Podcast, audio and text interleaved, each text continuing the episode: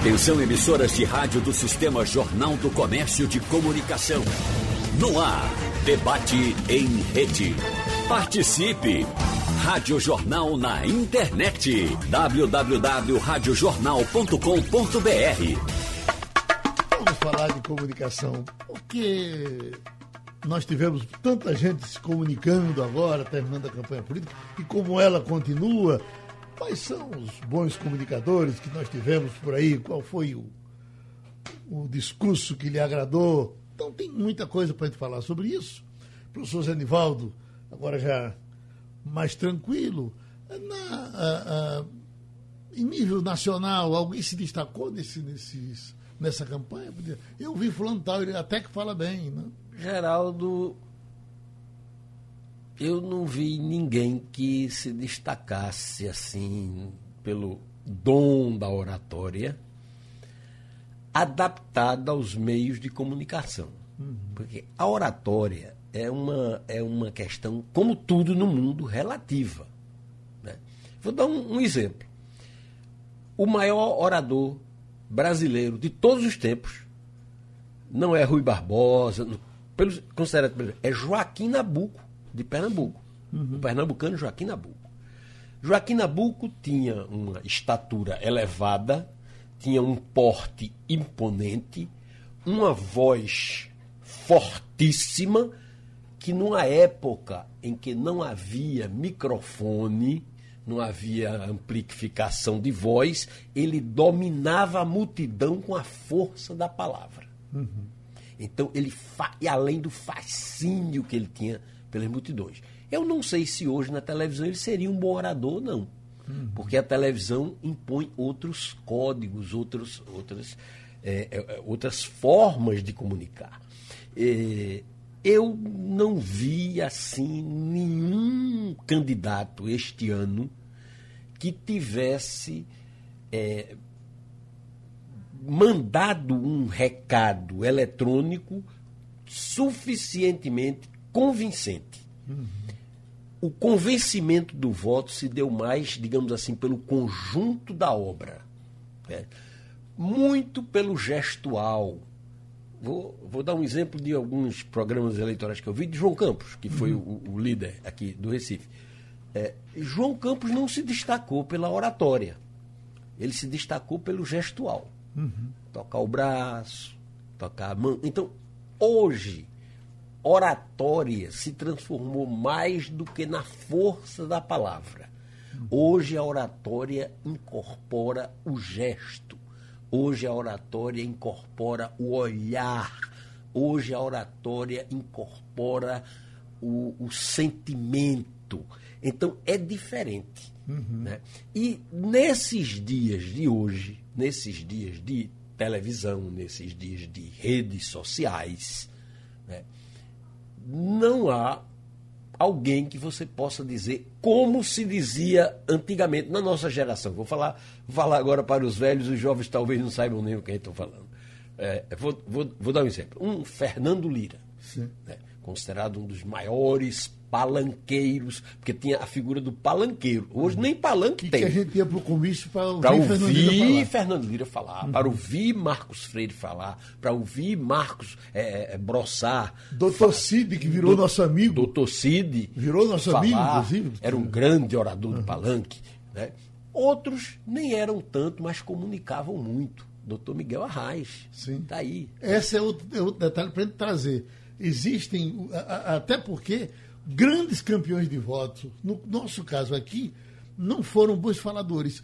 Veja, Jarbas. Marco Maciel, Jarbas. Arraiz. Arraiz. Vamos mais. Uh, enfim, quando você vai aliançar o voto com o discurso. O próprio Roberto Magalhães.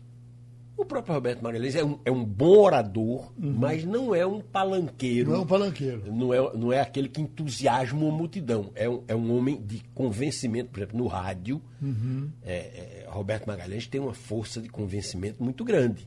Né? Ele é um grande debatedor, um dos grandes debatedores aqui do, do, do, do seu programa, sem dúvida, é Roberto Magalhães. Você sabe que quando ele foi governador, uh, uh, grupo, grupo 9 de Sicília. Isso, tinha uh, conta é, fizeram, tinham ideia de fazer uh, os debates e levar a gente para fazer pergunta. E como ele não gostava de mim, eu era o, prioritário na, nesse, nesses, nesses debates, porque ele, ele tinha raiva de mim. Quando eu perguntava, ele respondia com raiva. E ele, uh, atiçado, respondia melhor, que era outro detalhe interessante.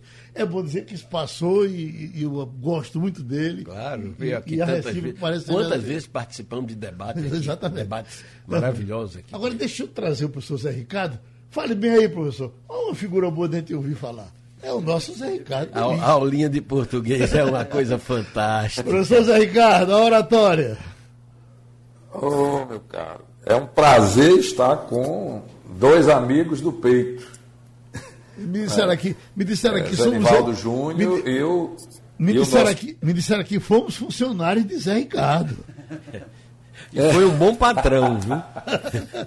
Esse, aliás, bom e corajoso. Eu quero fazer um registro, Zé Ricardo. Registro que eu nunca fiz de público. Quando eu saí da prisão, na ditadura, eu tinha dificuldade enorme de conseguir aula, não era fácil. E o contato abriu as portas, Zé Ricardo e a direção do contato abriu as portas e segurou a barra, né, e eu voltei a dar aula em plena ditadura, né, carregando ainda dois processos respondendo ainda dois processos na auditoria militar. Esse registro, Zé Ricardo, eu nunca fiz de público e quero aproveitar a oportunidade para fazer agora, da sua coragem cívica e dos seus companheiros do, do contato em plena época da ditadura. Diga aí, doutor. É verdade, Zé. E a gente fazia isso como, como atitude, como gesto. Né? Como gesto, já que não se podia falar tanto, mas se podia é, consolidar um gesto. Não é? E você teve uma vantagem. Você, nas suas aulas, disse o que queria. sem, sem, dúvida, muita, muitas, ve muitas vezes. Bom, deixa para lá. Vá-se embora falar sobre a oratória. Muito obrigado, por, muito obrigado por esse passado remoto que não se apaga. Já, já, já que Zé Novaldo começou falando uh, de Joaquim Nabuco, é, Rui Barbosa, será que seria um bom orador? Porque eu acho uh, um linguajar tão chato quando você separa aquelas coisas que Rui Barbosa dizia, mas será que ele agradava como orador? Olha, na verdade a gente tem que fazer a diferença entre o comunicar-se e o falar bem. Ah, não é? Zé colocou muito, com muita clareza a questão da, do bom comunicador. É? E há um detalhe importante: a imagem também. Hoje, você pode comunicar-se com imagens e o texto oral ser bastante curto e ser algo bastante impactante. Então a questão da comunicação é muito mais ampla do que o falar bem, uhum. não é? Eu tive um professor, é, hoje ele é um homem já na casa dos 80 anos, mas um orador brilhante. As aulas dele, ele era professor de literatura, e professor Humberto Vasconcelos, muito conhecido, né? atuou muito tempo no Tribunal uhum. de Justiça do Estado. Te, e Humberto era. No Canal 11, no, apresentava porque... um programa no Canal 11, né? É isso. Uhum. A, ele Primeiro que ele tinha um tom de voz uhum. bem entre o grave e o intermediário, que era uma coisa maravilhosa de ouvir. Uhum. E a concatenação do, das ideias, tá entendendo? Isso era um tempo. O tempo de eu, aluno, 17, 18 anos, e aí falar em broçar, Paulo Brossar. Eu, eu, eu, vivi um, episódio num, num comício de Brossar em Gravatar que até, até hoje eu me lembro. Uhum. Eu estava ao lado de um. Brossar estava com aquela oratória dele fulgurante, não é? E eu estava do lado de um senhor de chapeuzinho aqui na mão, olhando, e, e ele franzia te, a testa assim, broçar, soltando o verbo. Uhum. E aí eu não me aguentei e disse, companheiro, você está entendendo alguma coisa? Ele disse, doutor, entendendo eu não estou não. Mas que é bonito é. Vejam bem o, o conceito é? do falar bem, falar bonito, Sim. propriamente. Ora, o passar do tempo nos trouxe a quebra disso. Hoje o falar bonito, ele é um tanto quanto demodê, não é? Você observar um orador à moda antiga, é, hoje ele pode não ser muito bem aceito por uma plateia, pelo público. Então, por isso que o grande, o grande, o grande lance do falar bem, do comunicar-se bem, é adequar o seu discurso, a sua narrativa ao público a quem você dirige, a quem você se dirige. Esse é o grande ponto, não é? Essa adequação. Uhum. Você saber para quem você vai falar. E, e, aí sim, você ajusta, você calibra seu, sua narrativa, seu discurso para e dirige para aquele público a quem você quer atingir, a quem você quer persuadir. O professor. Então, esse é o falar bem. De, deixa eu trazer. A questão gestual que Zé colocou aí é fundamental. Hum, deixa eu não imagino um professor em sala de aula sem o seu gestual. Uhum. Não é? Sem os seus bordões, sem, sem, sem os seus, eh, as suas idiosincrasias na comunicação, ou seja, as suas particularidades. Olha, é? deixa, deixa eu trazer. Que torna deixa, você da, você. Deixa eu trazer o professor Fernando Brandão, famoso Fernandinho, porque o professor Fernando Brandão fala para jovem. Beltrão. Fernando Beltrão, Beltrão, por que Brandão, viu? Porque eu estou procurando o nome aqui, é Brandão. É. Dei Deus que eu quero anotar aqui, é Brandão. Olha, o professor Fernando Beltrão é o famoso Fernandinho, e fala para jovem. E falar para jovem é muito difícil, professor. O, o, eh, por exemplo, o Moacir Franco diz: Olha, eu não faço nada para jovem. Eu faço as minhas coisas e os jovens, depois, quando chegam lá na frente, gostam. Porque o jovem só gosta de mim depois que ele leva a primeira gaia. Aí o senhor tá pega, pega essa gente sem virgens ainda, sem levar gaia. E seus alunos são seus fãs. Ganhar jovem na fala, é, para o senhor é fácil. Como é que é fácil?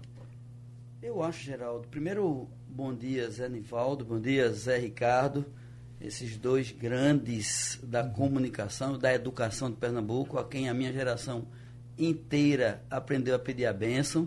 Devo muito, a gente deve muito aos que vieram um pouquinho antes da gente, porque eles foram a turma da coragem.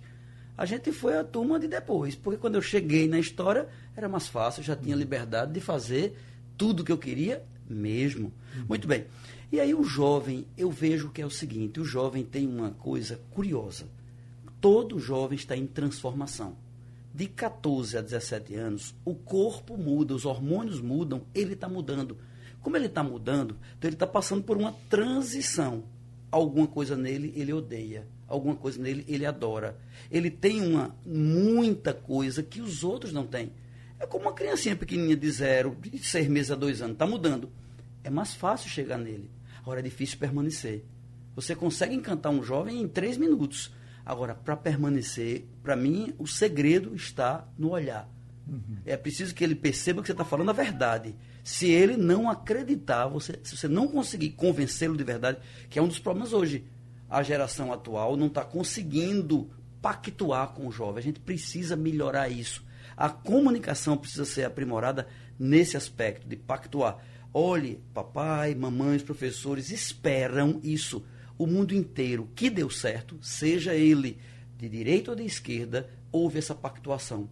Que é tipo estabelecimento para o jovem de você pode isso, não pode aquilo. Claramente, por exemplo, não pode atravessar a rua engatinhando, vai morrer.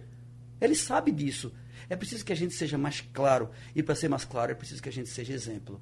Uhum. É preciso que o adulto tenha muita consciência disso, de que qualquer passo em falso dele para todos os seus seguidores funciona como um balde de água fria e um estímulo ao nada, à esbórnia. A gente precisa ter consciência da responsabilidade que tem. E o senhor que brinca tanto com os seus alunos nas suas aulas, como é possível brincar e ele continuar levando a sério? a brincadeira, ela ativa umas áreas e uns circuitos cerebrais muito bons. Quando a gente brinca, relaxa. Quando relaxa, acredita mais facilmente. Todo mundo acredita no palhaço. Se tem um ser acreditado no mundo, chama-se palhaço. Porque quando você ri, você se entrega, você está num estado de graça. Aí você vai e aplica um pouquinho do conteúdo, brinca um pouquinho, explica um pouquinho. O cuidado é a brincadeira nunca, nunca pode nem deve ser para denegrir, para diminuir, para humilhar, para bloquear. Eu sempre detestei aquela ideia do professor que usa o aluno como escada, como o cavalinho que monta para todo mundo rir de alguém e eu fazer sucesso. Isso não é justo. Uhum. Eu preciso fazer sempre diante da turma alguma coisa que eles se sintam bem, que ele consiga relaxar, ou que volte à infância, não é só rir, não. Por exemplo, cantar uma musiquinha, eu estou dando uma aula, eu digo, glicose mais oxigênio vão reagir para dar o quê? CO2, água e ATP ele nem sequer lembra que melodia é essa, uhum. que é uma melodia infantil. Mas isso remete à mente dele a um tempo em que ele era feliz, em que ele era mais amado, mais cuidado. Aí ele, presta atenção, aí eu vou e explico a técnica, o que é o assunto. Quando eu explico, ele, agora eu aprendi. Na verdade, ele pensa que aprendeu por causa da brincadeira ou da música ou do relaxamento. Não. Ele abriu o coração por causa disso. Para aprender, é preciso que o tálamo, que é a parte central do cérebro, tá lá o amor é preciso que você ame. Por isso que o menino aprende numa feira de ciências. Uhum. Ele sozinho vai fazer um trabalho sobre. Joaquim Nabuco, por exemplo. Bota aí uma, uma moçada para estudar, menino de sétima série para estudar aqui Nabuco. E eles vão fazer trabalhos dignos de universidade. Pelo envolvimento, pela paixão. Ele consegue se. encantou-se por qualquer coisa, você vai longe. E quando o senhor nota que quando a turma está cansada e, e, e tem aí, que ser reanimada? Aí, aí depende muito aquilo que já foi falado aqui. Uhum. Depende de para quem se fala, em que momento se fala. É preciso estar bem atento a isso. Então, o cansaço hoje em dia em tempo de pandemia, a lógica é outra. Tudo é online, as aulas têm que ser muito mais curtas Aí, para poder dar intervalo sem dizer que é recreio, eu dou um olho e digo, aí, gente, vou deixar uma tela, vocês postem aí no stories de vocês. Eles adoram, porque eles vão fazer alguma coisa no intervalo. Ele tem que fazer alguma coisa. O resumo, olha aqui um resuminho que eu fiz, printa aí e bota na tela. Uma besteira que eu disse, dei cinco minutos de intervalo, renova, descansa para ele voltar. Porque senão ele não aguenta. Então, há todo um processo. Eu vou contar para você a coisa mais importante que eu fiz esse ano na pandemia. Mais importante de todas. Para mim é indescritível mês de maio, angustiado com o que a gente vivia, eu quis fazer alguma coisa pensando no menino excluído que tinha pouca, pouco acesso a material digital. Porque não tem internet que presta, a internet dele é ruim. Se vou fazer umas aulinhas curtas de biologia. E aí me veio a ideia de fazer para cegos. Eu estou fazendo, já fiz mais de 300 aulas esse ano, são 400 ao todo, só para cego aula de biologia para cego todo dia, ao vivo na internet. Uhum. Aí você diz, e eles aprendem muito. E o que é que eu fiz para me comunicar com eles? Eu fiz o que eu fazia 25 anos atrás, quando eu dei aula para cegos no Instituto de Cegos. Eu pego o microfone, a câmera não importa, porque ele não está me vendo mesmo. Eu fico a câmera lá para registrar, porque é na internet. Fecho meus olhos e explico sem nenhuma figura. Eu fico tentando me sentir o que é que eu vejo sem ver. Uhum. Deu tão certo, deu tão certo. Eles entendem que eu estou falando, eles, eles dizem, palavras deles, vem do seu coração para a minha mente. Ele sente que eu estou falando porque eu quero que ele aprenda. Veja, é de graça, não tem propaganda em canto nenhum, não me interessa a audiência, eu nem vejo, não estou vendo nada.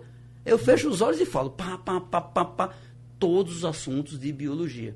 Então, assim, é algo que faz com que a gente aprenda a se comunicar. Aí eles pensando que eu estou ajudando, né? Você não tem noção de como a gente melhora a dialética quando a gente aprende a falar de olho fechado.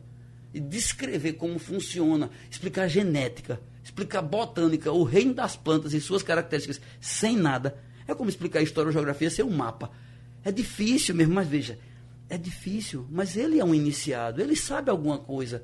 E se ele não sabe, ele imagina. Então eu imagino o que ele imagina e lanço no ar sem o medo, o professor não pode ter medo, nem comunicador nenhum, de ser julgado. Porque você é julgado, alguém diz, podia fazer melhor, podia não ser. Tanta coisa tem.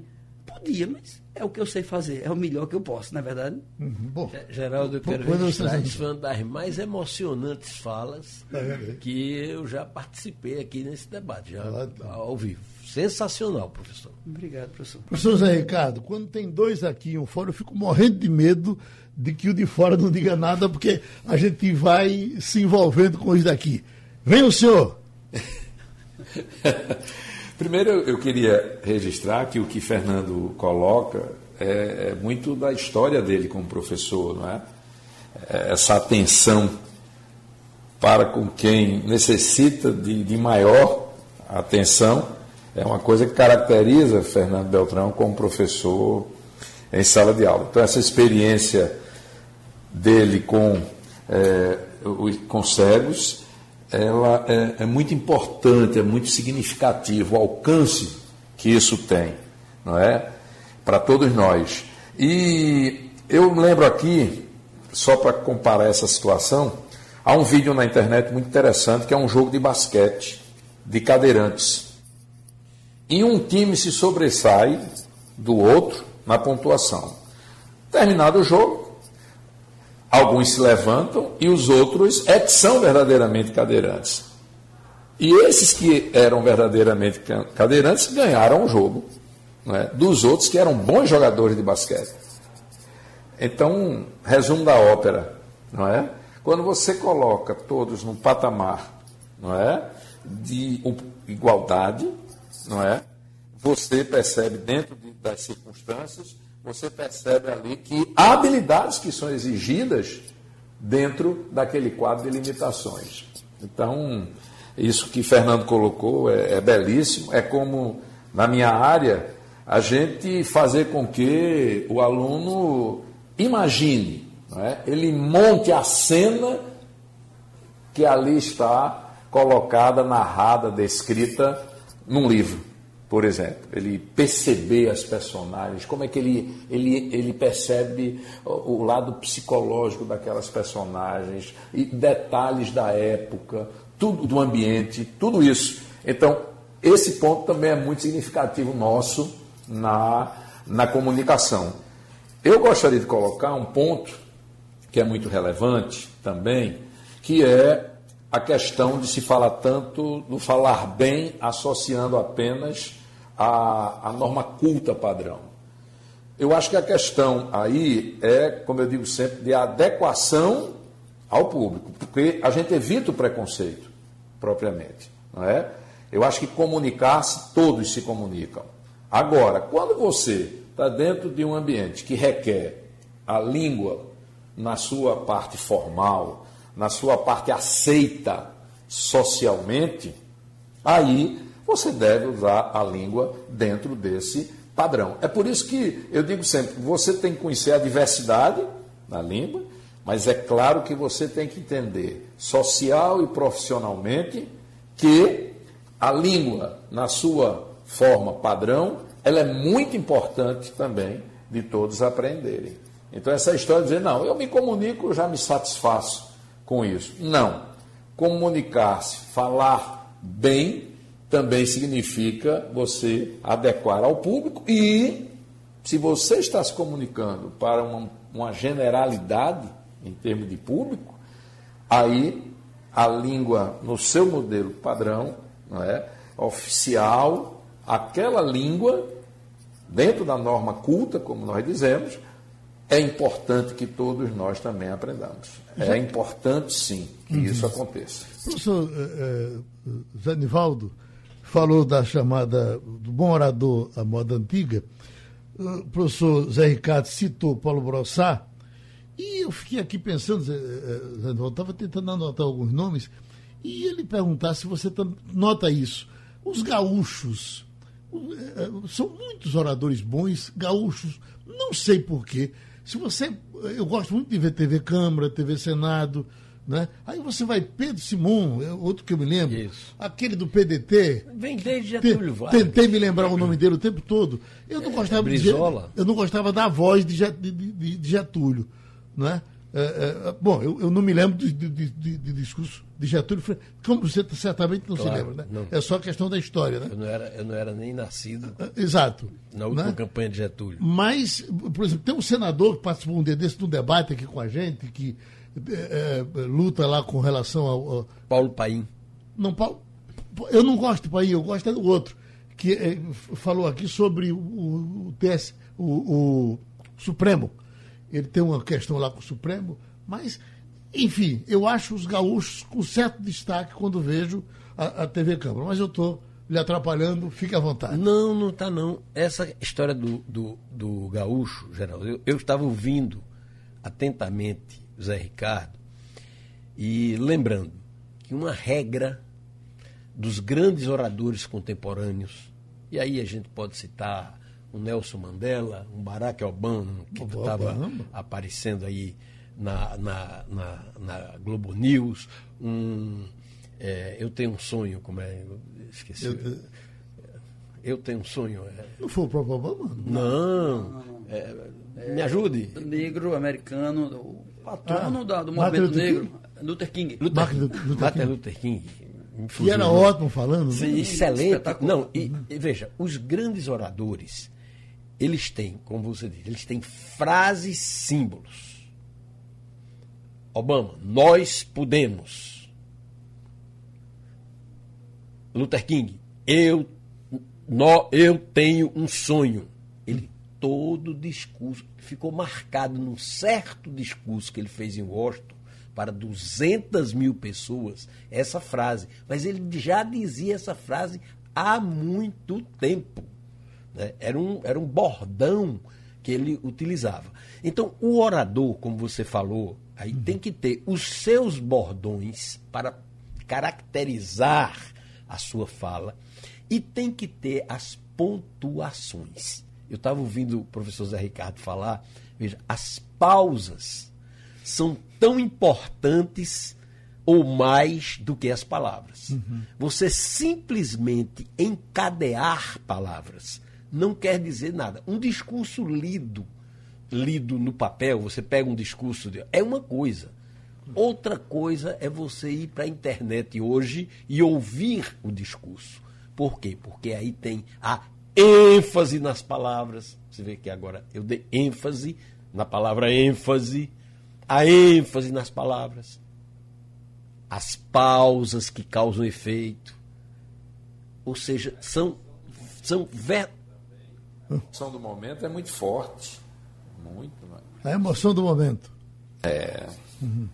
Porque, e essa é outra questão, eu não sei se lhe atrapalha isso, mas olha, falar de casa. Tá? O, professor, o professor Zé Ricardo, por exemplo, me disse um dia desse, a gente ia gravar um negócio e disse, olha, Geraldo, uma coisa é eu fazer aqui no estúdio, outra coisa eu fazer de casa. Que é outro aprendizado agora que a Covid está obrigando. É e verdade. as pessoas estão aprendendo a falar de casa. Falar de máscara, Zé. Eu não consigo entender quando as pessoas estão mascaradas falando. Eu estou doido que isso já termine, porque o repórter de televisão, quando eu estou vendo ele e ele mascarado, eu tenho uma dificuldade, fico procurando o que, é que ele está dizendo, porque eu só entendo ele com a cara toda. Geraldo, eu posso contar uma história meio fica que é da comunicação, é da comunicação contemporânea e é do momento da pandemia. Eu já tive Covid em julho. Uhum. Bom, e até participei de um debate com Covid tossindo, de uhum. casa.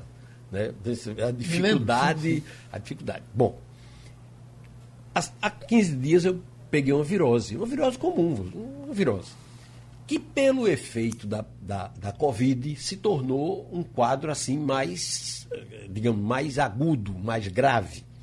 E aí eu fui fazer todos os exames. E fiz e deu realmente que eu tinha tido Covid lá para trás e que no momento eu não estava era com nada, estava com uma virosinha besta que não alterou nem minhas taxas. Mas qual foi a, a questão da comunicação? A dificuldade que eu tive para conversar com a moça no laboratório. Uhum. Eu fiquei indignado. Aliás, eu ia, se eu tivesse acesso ao dono do laboratório, e aproveito para fazer essa sugestão, é preciso botar microfone com aquele, com aquele áudio abafado do lado de fora, mas audível, porque a, a, a, no final das contas a moça tirou a máscara, eu tirei a máscara e a gente ficou falando de perto para poder se entender.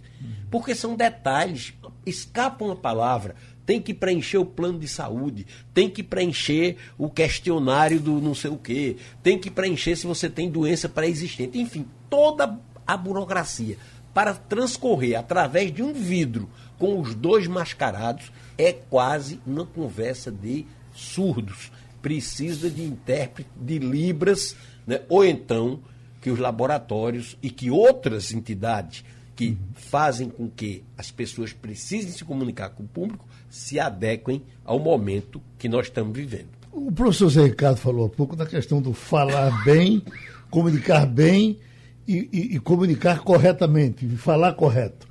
E eu já falei até isso aqui uma vez com o próprio Zé Ricardo sobre Ney Maranhão. Ney Maranhão vinha participar dos debates aqui, agradava tremendamente. E os bordões de, de Ney Maranhão. Ney Maranhão foi uma vez dar uma entrevista a Maria Gabriela, e aquele negócio de, de, de sandália que ele andava, Chinelo, de alpercata, né? E, e, chegou no, no, no, no, programa, tirou o revólver do quarto que ia sentar, botou assim de lado. Aí ela disse: O senhor está de revólver, o senhor anda armado assim? Ando. Por que o senhor anda armado o tempo todo? Disse, olha, porque eu sou de uma terra onde os bons Deus leva os ruins nós manda. Você quer melhor do que isso? Mas, professor Fernando, fique à vontade. Eita, eita, é isso mesmo. Veja, Geraldo, eu estava agora aqui escutando as coisas e estava me lembrando, comunicação, talvez a coisa mais emocionante de comunicação da minha vida que eu tenha feito tenha sido a despedida que eu fiz da minha mãe ano passado dia 11 de março, quando ela, depois de anos de um certo sofrimento e muito encantamento, dois dias antes de morrer, ela me disse que queria ir para o shopping, e foi para o shopping o tempo todo que pôde ir, a gente deu a qualidade que pôde. Minha mulher, minha mãe foi uma mulher ignorante e culta. Minha mãe foi matuta, de Angelim, e transformou-se na primeira professora da cidade, estudando no Santa Sofia de Garanhuns. E estudou, olhando os cadernos dela de sexto ano, e vendo ela traduzindo Zé Ricardo Iamar, ela fazendo análise sintática de Camões, textos do Lusíadas. Minha mãe, na década de 40, 50, fazendo isso. Ela virou culta. E quando voltou para Angelinha, ela se transformou. Eu nem sabia que existia esse nome. Rábula. Uhum. O juiz botou ela para virar advogada, porque não tinha advogado lá para defender gente. Virou aplicadora de injeção, virou tudo na cidade. Ela se transformou numa coisa muito grandiosa. Ela deu aula para meninos para se preparar para o ITA ou para a Faculdade de Direito do Recife, veja, só com o ensino médio. Só com o ensino médio. Por que eu estou dizendo isso? Porque ela tinha um nível de cultura bom, mas ela vivia uma matutice da raiz, sobretudo nos últimos tempos, quando você vai ficando já mais velho, depois dos 80, e principalmente doente, você vai voltando muito para a infância. Uhum. E assim, a despedida, ela já estava realmente ruim, e eu declamei um poemazinho bem pequenininho que ela gosta, que é exatamente com dizer as coisas erradas mesmo, mais ou menos. É mais ou menos assim. Sardade é dor que dói, mas não é dor de doer. É a gente se alembrar com vontade de esquecer. É dor de dente, machuca. E onde dói nós não vê. Aí nós pega e cutuca para não parar de doer. Terminou. E eu prometi a ela que eu ia cutucar a vida toda. Não pensava que iria cutucar ao vivo aqui com você, Geraldo, que ela gostava tanto. Obrigado. Mas, Zanaldo, outra coisa, que os, os, os júris, os advogados, os, os, bons de júris. Era muito interessante você uh, uh, ver um, uma defesa feita ou, ou, uma acusação por Boris Trindade, né? que aí é, aí é o gestual. É uma, é uma teat... Boris é, é, um teatral. Né? Uhum. Boris é um homem de teatro, é um homem de teatro. Eu tenho história de Boris Trindade que eu não posso nem começar a contar porque vai, vai a noite toda. Olha, olha Boris, Boris, Trindade, eu vou contar uma rapidinho. Boris Trindade era ainda aluno da, da Faculdade de Direito, foi para um congresso de estudantes no Rio Grande do Sul. Aí ele foi designado para ser orador é, do grupo do Nordeste ou de Pernambuco, coisa assim. Aí Boris citou é, uma teoria jurídica nova do professor, do grande professor russo, professor Mikikos, que estava revolucionando o direito. Né? Aí, no segundo dia, alguém disse, não, porque o professor Mikikos, e no, no último dia do Congresso, Geraldo, o reitor da universidade foi abrir e disse, bem, é, o grande debate né, se girou em torno das modernas teorias do professor Mikikos, então Boris era, era uma figura é, a vida inteira é uma figura engraçada, é uma figura criativa. E nos júris ele tinha um desempenho é, teatral que era uma coisa digna de você realmente assistir. Agora, é, o professor Fernandinho falou em, em rábula. Os rábulas, antigamente, tinham muitas histórias, né, porque era uma forma de comunicação de alguém que não era advogado, mas conhecia as leis e era autorizado a, a advogar. Eu vou contar uma história de um, um rábula cearense como era o nome dele, era Quintino Cunha. Né? Era um famoso rábula cearense que tem muitas histórias. Né? É, uma delas, ele estava na Praça do Ferreiro sentado no banco, o banco caiu, eram todos pesados. Aí ele disse: É a primeira vez que eu vejo um banco quebrar por excesso de fundos. é, num certo júri, né, ele defendeu com tanto entusiasmo um, um, assassino cruel e ele, hora nenhuma, se referiu ao crime nem ao assassinato. Só falou da mãe do do, do Zé Grandão. Uhum. Né? Só fala porque a mãe, a pobre mãe, depende dele, e não sei o que. E se não for ele, a mãe, mãe. Aí no final das contas, o promotor, ele absolveu o cara, o promotor chegou e com o dinheiro na mão disse: Eu queria lhe dar um adjutório, que era uma palavra antiga para ajuda, né? Eu queria lhe dar um adjutório. Aí Quintino disse: Para quê? Para a mãe do senhor José Grandão, não sei o quê. Aí disse, e o senhor acha, doutor, que um filho da mãe desse tem mãe? então, então, essas, essas, essas tiradas, essas, essas, essas saídas eram típicas de uma época de comunicação. Que parece que agora o, o advogado vai muito mais pelo que ele escreve do que pelo que ele fala. Né? Ele, exatamente. Hoje, uhum. hoje, hoje a escrita vale mais do que o argumento. Não sei no Tribunal do Júri, faz tempo que eu não vejo um Tribunal do Júri. Vou contar outra ainda de, de, de, de Quintino Cunha. Quintino Cunha foi a um júri é, no interior do Ceará e começou a citar um, um jurista, é, Latan Litov, algo assim. Uhum. Aí, porque o jurista Latan Litov, o jurista Latan Litov, e a, a teoria do jurista era toda a favor do, da tese do, do, do, do, cliente dele. Quando foi no fim, o próprio juiz disse, eu gostaria de ter uma, uma referência desse grande jurista que o senhor citou, porque eu não conheço. Ele disse, que jurista é esse que o senhor citou? Esse, esse, que eu citei, rapaz, Feliz Natal ao contrário. Era. Estava escrito, tava escrito lá Feliz Natal ele... Natan Litoff. e, saiu, e saiu por ela fora. Então, a comunicação, Geraldo, uhum. isso hoje em dia já é inaceitável. Hoje em dia tem as redes sociais, hoje em dia tem. Enfim. Mas era uma época em que a comunicação se fazia é, como de acordo com as circunstâncias. Deixa eu agradecer aqui a Geraldo Inácio, parece que foi isso que Diana disse aqui, que é um ouvinte que ligou para dizer que o senador, que eu não estou me lembrando dele, é Lazier Martins, participou aqui do nosso debate e é um, um, um grande orador nas sessões da, do, do, Senado. E eu também, conversando aqui com o Zanivaldo, eh, lembrei que era o nome que eu estava tentando anotar aqui quando eh, troquei o nome do professor Fernando, que era o seu Colares é, é, belo discurso. É, oi, professor. Se lembra, né? É, lembro. Lembro, sim. Sim. Foi, foi governador do Rio Grande do foi Sul, foi senador, é. foi, teve uma carreira política brilhante. Uhum. Era brisolista. Sim. Uhum. Professor Fernando, eu acho que eu estava com alguma coisa aqui para lhe trazer, não, tô, não anotei, Diga o que vier na sua cabeça. Oxe, a cabeça da gente é um motor, é um caldeirão de onde vai saindo qualquer coisa que a gente pensar. Sim. Uma das coisas que eu gosto de fazer quando eu estou dando aula é ligar coisas não ligáveis. Por exemplo, ligar um dente com uma baleia. Baleia é, você não lembra dente, né? Você pensa assim, um dente, lembra que você vai mastigar, mastigar, vai lembrar que vai engolir, engolir, lembrei de Jonas, que foi engolido por uma baleia. Pronto, é assim. Uhum. Você começa a pensar, os alunos adoram. Você juntar coisas que eles dizem dez palavras, você sai, liga uma com outra, com outra, com outra, ou fica todo mundo doido, ou todo mundo feliz. Em geral, feliz. Uhum. Agora, deixa eu dizer o que as pessoas estão dizendo de vocês aqui.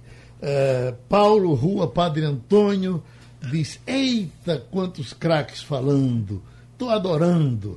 Cláudia, sou da cidade de Catende, estudei com Fernandinho, Escola Santa Helena. Minha, oxe, minha terra, coisa boa. Uhum. Uh, Fernandinho, faz um projeto para Catende, uh, tente, por favor. Abraços de Cláudia Regina. Ela está passando o nome aqui. Uh, então, você é de Catende, né? Eu quase nasci lá. Uhum. Comecei nascendo lá, terminei nascendo em Recife, mas vivi lá e me sinto catendense a vida inteira. Me uhum. sinto de Catende. De onde é que vem aquela frase, vou danado para Catende? Aquilo vem de um poema de um palmarense Sim. chamado Ascenso Ferreira. Ascenso Ferreira. É, e que depois ficou imortalizado com a, a zona toda a música e a musicalidade de Alceu Valença, né? Zé Nivaldo é, é, é Murier, está em Arco Verde, diz Zé Nivaldo, eu moro em Arco Verde, mas me conte uma história antiga de Surubim, que tem muito a ver com a cultura popular. Olha, são tantas histórias, são tantas histórias antigas de Surubim que dá assim, de repente, né, não, não, não vem nenhuma. Mas quem quiser histórias antigas de Surubim. Porque você é filho de Surubim, é, professor? É, eu sou mais ou menos como o professor Fernandinho. Eu comecei em Surubim, terminei nascendo no Recife, mas me considero surubinense. Uhum. É, eu, eu fui feito em Surubim. Uhum concebido em Surubim e com poucos dias vim nascer no Recife por conta do inverno. A maternidade não estava pronta, enfim, meu pai era médico, mas não queria fazer o parto da minha mãe. Eu vim nascer na maternidade do Derby e voltei com dois meses para Surubim, passei a infância lá, sou surubinense, minha cultura é surubinense e quero dizer o seguinte, aprendi muito, muito. A, a raiz da minha formação cultural vem de Surubim. Inclusive, a oratória. Uhum. Eu não me considero grande orador, mas, mas, é. mas falo razoavelmente. Não, pois bem, eu no, no ginásio Pio XII, no ginásio Pio XII, dos irmãos maristas, que ainda hoje existe, é um colégio muito maior e tal, mas eu fui das, da primeira turma, né, inaugurando praticamente, inaugurando o colégio, eu aprendi uma lição sobre oratória fantástica um dos professores, que eu não me lembro mais o nome, dizia o seguinte: você quer aprender a falar bem, leia meia hora em voz alta. Pegue um livro, leia fazendo a pontuação. Pois não é que eu fiz isso, Geraldo? Uhum. Fiz isso e realmente eu tinha até alguma dificuldade de, de me expressar, mas melhorei muito. Né? Depois aprendi o exemplo é, é, de Demóstenes, o grande orador grego, que era Gago. Né? Um dos maiores oradores de todos os tempos. Uhum. Na infância, ele não conseguia falar. Ele, a primeira vez que ele tentou falar na praça pública, ele levou uma enorme vaia. Uhum. Né? Porque ele era gago. Então, na Grécia de grandes oradores, então o que é que ele fez? Ele foi para beira-mar, enchia a boca de pedra e falava. E no dia em que ele foi para um penhasco, e falou mais alto do que o barulho do mar. Ele disse: Agora eu volto. Voltou para Atenas, se tornou um dos maiores oradores de todos os tempos e até hoje é citado. Então, é, as histórias de, de Surubim, histórias folclóricas, histórias pitorescas, eu às vezes até conto no, numa coluninha do jornal Poder nas sextas-feiras, algumas histórias de lá, elas estão muito presentes nos meus livros. Uhum. O Atestado da Donzela, que embora não se passe em Surubim, incorpora é, vários episódios de Surubim, e o Julgamento de Deus, que se passa na Surubim imaginária do Boi Pintado, né, que tem, tem uma história que eu vou contar agora que, que me lembrei.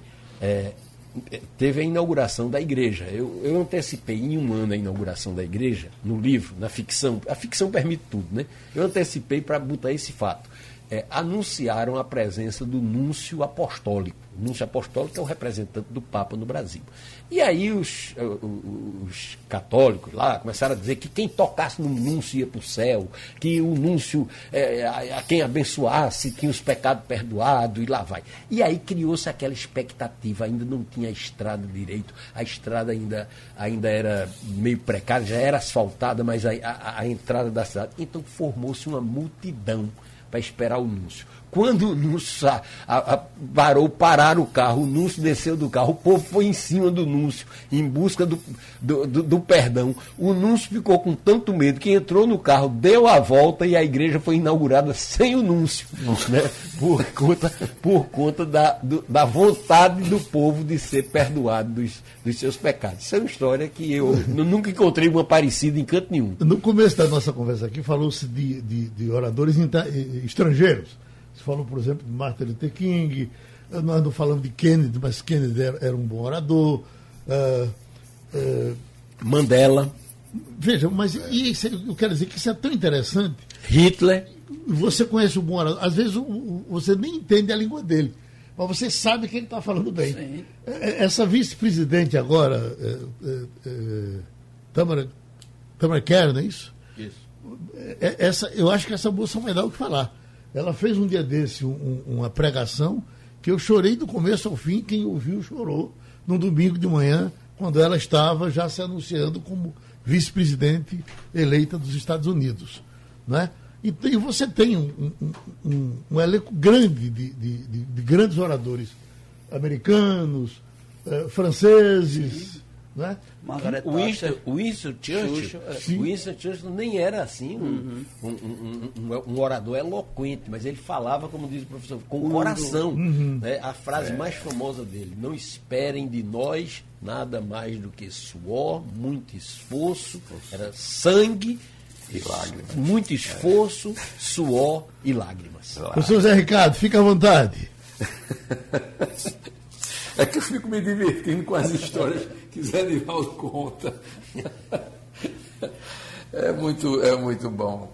Aliás, são, são dois contadores muito bons de, de história que estão aqui juntos. Eu, é, na verdade, para fechar a, a participação aí, o que eu vejo é que hoje o comunicar-se ele se sobrepõe a a, boa, bom, a boa oratória, propriamente. Certo? Uhum. Porque hoje são tantas ferramentas e tantos apetrechos que, na verdade, a comunicação ela se realiza de uma maneira muito mais objetiva, ela chega mais fundo, na medida em que ela utiliza todo esse aparato que a gente tem hoje em dia na comunicação. Mas, como se dizia outrora, no gogó, certo? O gogó só hoje para empolgar não é fácil.